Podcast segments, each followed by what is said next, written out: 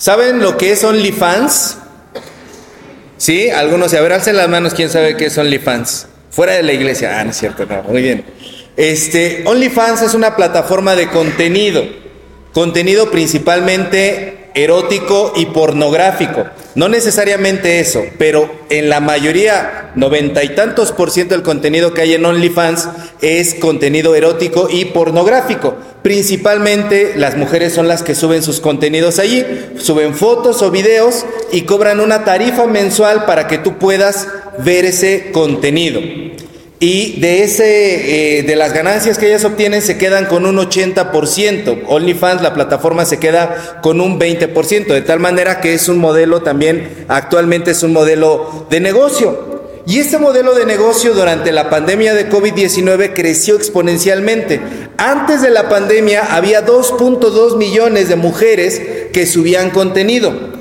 Durante la pandemia esto se aumentó millón y medio más, por lo tanto el día de hoy hay 3.7 millones de chicas que suben su contenido a OnlyFans, de las cuales se estima que más de 100 mil son mexicanas.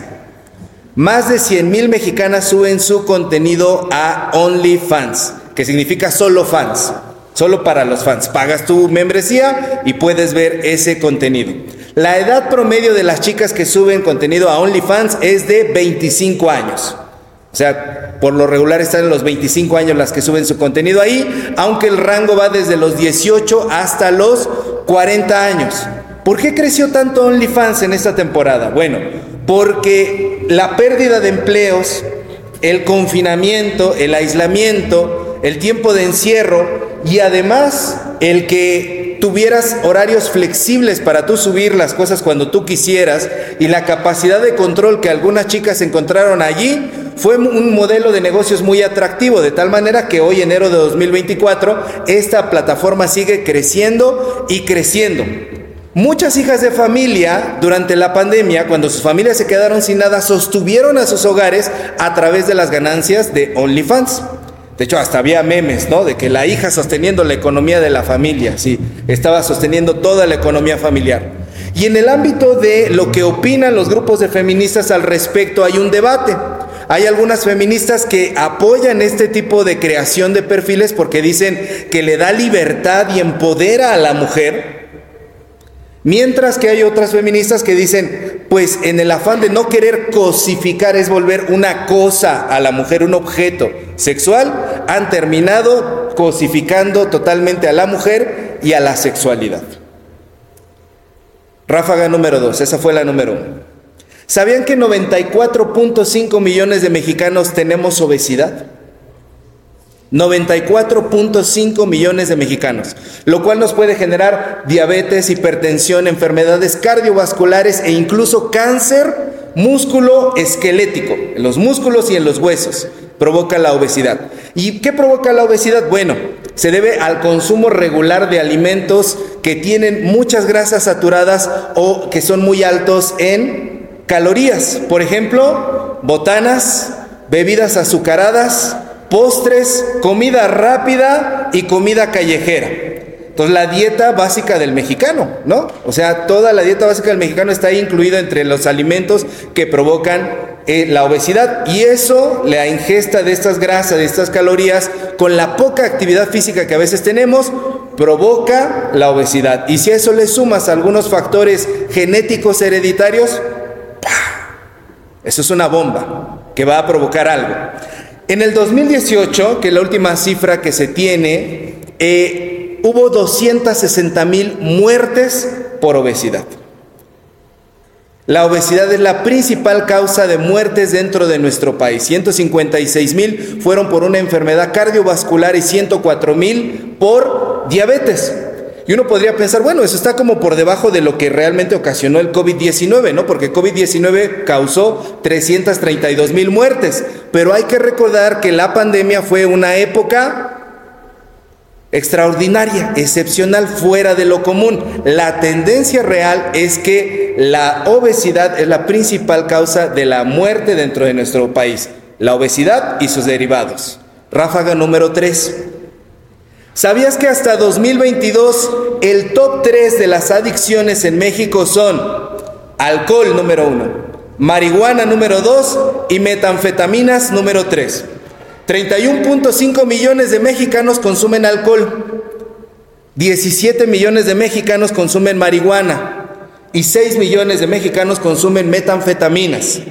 El alcohol, los efectos del alcohol son muy bien conocidos, ¿no? Puede provocar cirrosis, cáncer, accidentes de muchos tipos, violencia intrafamiliar y enfermedades también cardiovasculares. Al respecto de la marihuana, hay muchos que dicen, la marihuana no provoca nada, yo nada más me estoy dando un toquecito. Bueno, la marihuana, aunque muchos creen que no provoca nada, en realidad provoca somnolencia, ansiedad y paranoia. Es información médica. Y en tercer lugar, las metanfetaminas, ya sea que se consuman en polvo, en cristal o pastillas, provocan psicosis, paranoia, violencia y adicción. Este es el top 3 de las adicciones en México. Y esta cuestión de las adicciones es muy generada en nuestro país porque el crimen organizado aprovecha que los mexicanos somos muy adictos y entonces trafican, venden su droga y además reclutan a muchas personas para sus filas, para trabajar con ellos en los, en los cárteles del narcotráfico. Y todo eso genera un clima, un clima de inseguridad en la sociedad que se convierte en un círculo vicioso, porque aunque tú no seas adicto de estas cosas, resulta que vivimos en un ambiente inseguro. La inseguridad nos provoca estrés, el estrés no nos deja dormir y otro de las grandes adicciones o males del mexicano es la poca higiene del sueño. ¿Había escuchado esta frase, higiene del sueño? La higiene del sueño son los hábitos que tú tienes al momento de que te vas a dormir. Además de las adicciones y del estrés, lo que provoca poca higiene del sueño es el uso excesivo del celular. Y el panorama entonces está completo. De una u otra forma los mexicanos participamos de este tipo de adicciones. Bueno, ¿y por qué nos está diciendo todo eso, pastor? Pues nada más para platicar, ¿no? Para sacar tema, ¿no? ¿Por qué les digo todo esto? Porque de eso habla la porción de 1 Corintios 6, de 12 al 20 que leímos. O déjeme decirlo de esta manera, si Pablo hubiera sido mexicano en el 2024 y le hubiera escrito a los cristianos, no los corintios, sino a los cristianos mexicanos, en este pasaje les estaría hablando de estos temas. ¿Por qué? Bueno, hay que entender qué era lo que pasaba en aquel entonces para poder decir con justa razón que Pablo hubiera abordado estos temas. ¿Qué pasaba ahí en Corinto? ¿Qué pasaba ahí en Grecia, en la región de Acaya? La región de Acaya es una península en donde estaba la ciudad de Corinto. En la ciudad de Corinto era famoso el culto a la diosa del amor. ¿Saben cuál era la diosa del amor? No Margarita, esa es la diosa de la cumbia. La diosa del amor era Afrodita. Y Afrodita tenía un gran templo que estaba en Corinto y ahí se adoraba a Afrodita. Y para adorarla, los cristianos de Corinto vivían rodeados del culto a Afrodita. Hagan de cuenta, nosotros como mexicanos vivimos rodeados del culto a la Virgen de Guadalupe, ¿no? Bueno, la situación era similar. Ellos vivían rodeados del culto a Afrodita y todo el mundo participaba del culto a Afrodita. Para adorar a Afrodita se hacía a través de la porneía. Es una palabra griega de donde viene pornografía. ¿Qué significa porneía? Porneía era la prostitución sagrada. O aquí se traduce la Biblia como fornicación. Para adorar a Afrodita, así como nuestros vecinos aquí en México, todos los 12 de diciembre los vemos y desde antes están yendo en peregrinajes y peregrinajes para allá, para la basílica. Bueno, haga de cuenta que era similar ahí en aquella época. Para adorar a Afrodita lo que se hacía era la prostitución sagrada. Se tenían ritos sexuales en donde se comía mucho y en donde se tenían relaciones sexuales todos contra todos. Y había unas sacerdotisas especiales que eran las prostitutas sagradas. Entonces, para adorar de esta manera a Afrodita, todos participaban. Y además de eso que estaba pasando en esto que estamos leyendo, ese es el trasfondo que hay detrás. Además de eso, había algunas corrientes filosóficas en aquella época, unas formas de pensamiento, que aseguraban dos cosas principalmente. La primera cosa que aseguraban era, estos filósofos decían, todo me es permitido. ¿Por qué? Porque para estos filósofos lo espiritual estaba totalmente separado de lo material. entonces lo que tú hicieras con tu cuerpo no afectaba en lo absoluto a tu espíritu. Mira, tú puedes hacer con tu cuerpo lo que tú quieras y eso no afecta tu ámbito espiritual. Esa era la primera cosa que decían, todo me es permitido, porque de todas maneras, haga lo que yo haga con este cuerpo, no le estoy afectando al espíritu. La segunda cosa que decían era la siguiente, la satisfacción sexual no solamente es necesaria, sino que es, escuche bien esto, la satisfacción sexual no solamente es necesaria, sino que es éticamente neutra. Éticamente neutra. ¿Qué quiere decir? Que la sexualidad simple y sencillamente es una función natural. Nada de lo que tú hagas con tu vida sexual puede ser bueno o malo. Entonces, si tienes relaciones sexuales con animales, con niños, con muertos, con la mujer de tu vecino, no importa porque la sexualidad está para satisfacerse. Es éticamente neutra. No me puedes decir que estoy haciendo algo malo con mi sexualidad porque no hay cosas buenas o cosas malas. Este era el mundo que se vivía en aquella época en Corinto. Y esto era lo que el apóstol Pablo estaba viviendo y lo que los cristianos de aquella época enfrentaban. Y por eso, hermanos, muchos cristianos de esa época participaban de la adoración a Afrodita y de estos ritos sexuales y no le veían absolutamente nada de mal. Es más, hasta los defendían. Tan defendían los corintios estos rituales y estas prácticas que Pablo les tiene que escribir esta carta y en este capítulo 6 los exhorta. Esto en literatura se llama diatriba. La diatriba es una exhortación polémica y Pablo les dice, todo me es permitido, pero no todo me edifica. Todo me es permitido, pero no me dejaré dominar de nada. Pablo está usando los argumentos que los mismos corintios decían allá en el versículo 12. Y en el versículo 13 les dice, porque el cuerpo no es para la fornicación, para la prostitución, para la porneía. Y en el versículo 14 les dice, por tanto no me uniré a una prostituta. Y en el versículo 18 les dice, huyan de la prostitución o de la fornicación. Y los cristianos corintios cuando escucharon esto, uy hermanos, hagan de cuenta nextlalpenses, se pusieron al tiro. No, ¿cómo nos va a venir a decir eso el apóstol Pablo? Ahorita va a ver. Y entonces Pablo tiene que utilizar dos argumentos para convencerlos de que lo que él está diciendo es cierto. Les dice Pablo dos razones irrefutables. Miren, el cuerpo de ustedes es el cuerpo de Cristo. Físicamente hablando, eso no es metafórico. Tus brazos, tus manos, tus orejas, tus pies, tu pancita, así como eres tú, tu cuerpo es cuerpo de Cristo. Y si tú, utilizas tu cuerpo para participar de estos males, de esta prostitución, de estas orgías, estás prostituyendo el cuerpo de Cristo. ¿Se pueden imaginar eso? Prostituir a Cristo, sexualmente hablando. Es un escándalo lo que está poniendo aquí el, apóstol Pablo. Les está diciendo, están haciendo un mal terrible. Están utilizando el cuerpo de Cristo para esclavizarlo a los instintos sexuales y a los instintos del estómago en la gula. Y están profanando además, les dice la segunda razón, el cuerpo que es templo del Espíritu Santo. Versículo 19. Y como su cuerpo es templo del Espíritu Santo, ¿qué creen mis vidas? no es suyo. Tu cuerpo no es tuyo. Entonces los corintios estaban cometiendo un mal terrible de acuerdo a lo que les está diciendo Pablo. Podemos entender entonces que este pasaje está hablando del mal uso de la sexualidad, de los malos hábitos alimenticios, pero eso es muy evidente, porque eso se hacía para adorar a Afrodita. No solamente está hablando de eso, este pasaje está reprobando todas las prácticas de violentar el cuerpo. Todas las maneras en las que degradamos nuestro cuerpo.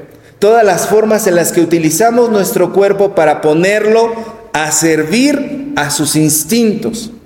Todas las formas en las que tú maltratas tu cuerpo, en las que los descuidas y en las que no recuerdas que tu cuerpo es sagrado.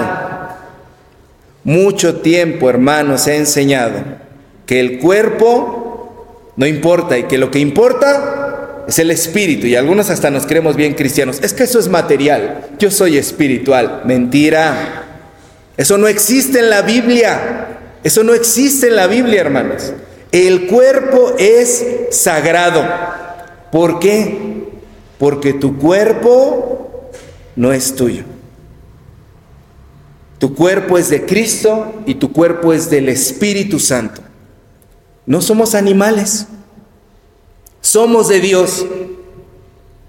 Dicen los grandes teólogos, no tienes cuerpo, eres cuerpo. Porque si usted tiene algo, entonces a usted le pertenece, ¿cierto? Yo tengo esta pluma, yo tengo esta Biblia, yo tengo esto de acá. No tienes cuerpo, eres cuerpo. Y lo que tú eres le pertenece a Dios. Tú no te perteneces a ti mismo y vas a rendir cuentas de lo que hagas, no solamente con tu alma, sino con tu cuerpo. Y rindes cuentas desde aquí. ¿O acaso no las enfermedades son un reflejo de la mala administración que tenemos con nuestro cuerpo? De repente decimos así, es que ya me dijeron en el doctor, de la noche a la mañana, un diagnóstico de diabetes. No, no fue de la noche a la mañana. Es que hay desgaste en, las uniones de la rodilla de la noche a la mañana. empecé a cumplir 30 y no sabe, ya cumplí 30, 40, ya y como que me empecé a desarmar. No es cierto. No fue de la noche a la mañana. La mala administración de nuestros cuerpos nos pasa factura. Así que por eso estoy diciendo estas cosas que le conté al principio, como el día de hoy se desacraliza, se le quita lo sagrado al cuerpo diciendo, se puede prostituir, se puede vender, se puede exhibir y mira, hasta puedes sacar a tu familia de la pobreza con esto.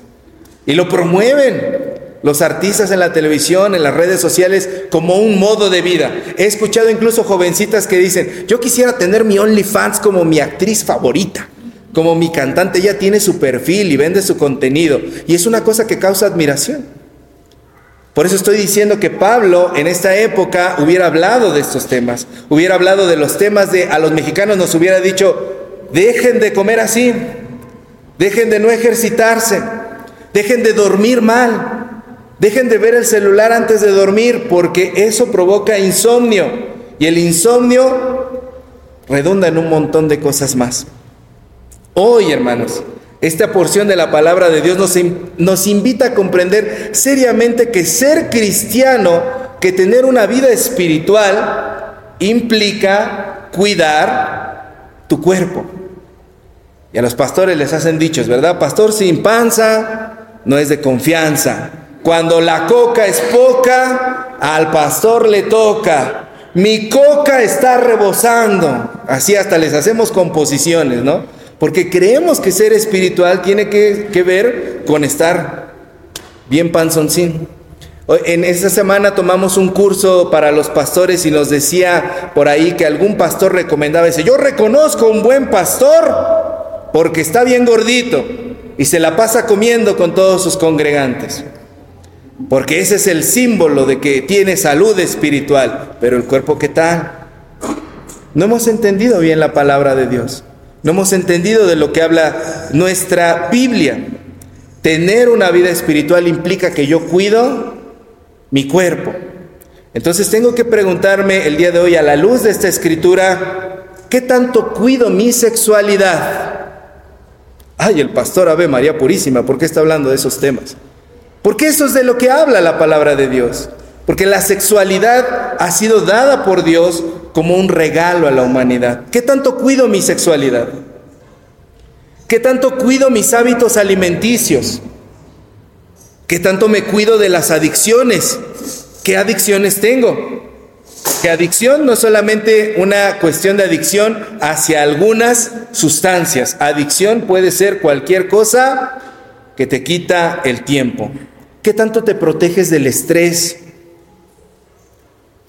¿Qué tanto te estás protegiendo del estrés y qué tanto el estrés te está acabando? ¿Qué higiene del sueño practicas? ¿Cuáles son tus hábitos en la noche cuando te vas a dormir? Apagas todas las luces, apagas todas las pantallas, te duermes a buena hora, no cenaste unos minutos antes de irte a dormir. ¿Qué higiene del sueño practicas? Porque todo eso afecta a nuestro cuerpo y le impide dormir bien. Y algunos podrán decir en este momento, no, bueno, pastor, ¿y a usted qué, qué le importa? ¿Es mi cuerpo y qué? Pues no. Bueno, si no me importa, si tú quieres, pero no es tu cuerpo. Tu cuerpo es del Padre, del Hijo y del Espíritu Santo. Así que más vale que el día de hoy lo trates con la sacralidad que requiere. Tu cuerpo es sagrado. Y yo sé que a lo mejor cuando algunos vieron el título del sermón, este cuerpo no es mío, pensaron en la película de Rob Schneider, ¿no? Esa que es famosa, este cuerpo no es mío. Pero no, de eso no estamos hablando el día de hoy. Estamos hablando de algo mucho más profundo. Hoy Dios nos invita a sacralizar nuestro cuerpo. Dios nos invita a glorificar nuestros cuerpos y a que no vivamos en, esa, en ese falso dilema de que una cosa es ser espiritual y otra cosa es ser material. El Señor no nos ha hecho así. Nosotros no nacimos así en partecitas. Ahí está el cuerpo y por allá está botado el espíritu, por allá está botada el alma. Nos hizo uno solo, un solo envase en el cual tenemos todo, alma, espíritu y cuerpo. Hermanos, este cuerpo no es mío, tengo que rendirlo al Señor, a quien pertenece. Amén. Póngase de pie.